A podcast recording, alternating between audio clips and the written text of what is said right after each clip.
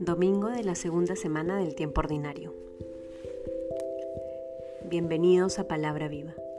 En el nombre del Padre, del Hijo, del Espíritu Santo. Amén. Del Evangelio según San Juan, capítulo 1, versículos del 35 al 42. Al día siguiente, Juan se encontraba de nuevo allí con dos de sus discípulos. Fijándose en Jesús que pasaba, dice, He ahí el Cordero de Dios. Los dos discípulos le oyeron hablar así y siguieron a Jesús. Jesús se volvió y al ver que le seguían les dice, ¿qué buscáis? Ellos le respondieron, Rabí, que quiere decir maestro, ¿dónde vives? Les respondió, venid y lo veréis.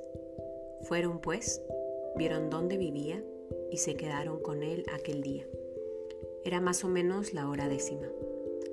Andrés, el hermano de Simón Pedro, era uno de los dos que había oído a Juan y habían seguido a Jesús. Este encuentra primeramente a su propio hermano, Simón, y le dice, hemos encontrado al Mesías, que quiere decir Cristo, y le llevó a Jesús. Fijando Jesús su mirada en él, le dijo, Tú eres Simón, el hijo de Juan, tú te llamarás Cefas, que quiere decir piedra. Palabra del Señor. Hermoso escuchar estos versículos en este segundo domingo del tiempo ordinario, esta primera etapa del año, porque es una invitación a poner nuestra mirada en ese primer amor. Se nos invita a contemplar este encuentro de Juan y Andrés con Jesús. Lo ven en el camino, se le acercan, Maestro, ¿dónde vives?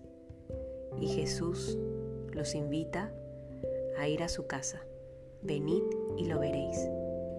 Y ahí, ahí empieza una nueva historia.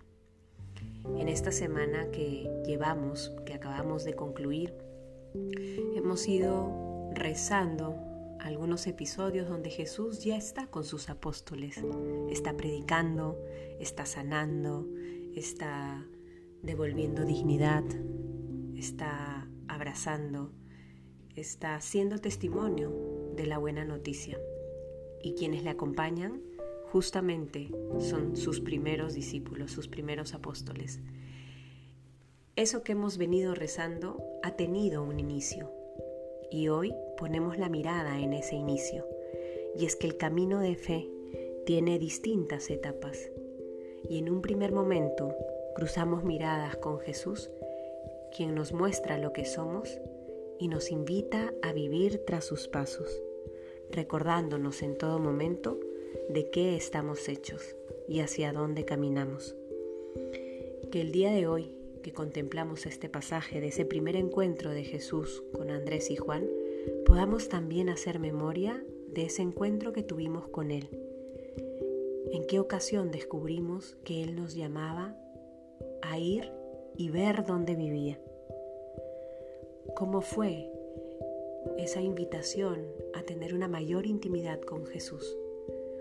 Y que no solo lo recordemos como un hecho histórico en nuestra vida que tuvo un inicio y se acabó, sino más bien que atesoremos en el corazón que eso que movió nuestro corazón e inquietó sigue clamando por ser alimentado con el encuentro cotidiano con el Señor Jesús, con nuestro Maestro.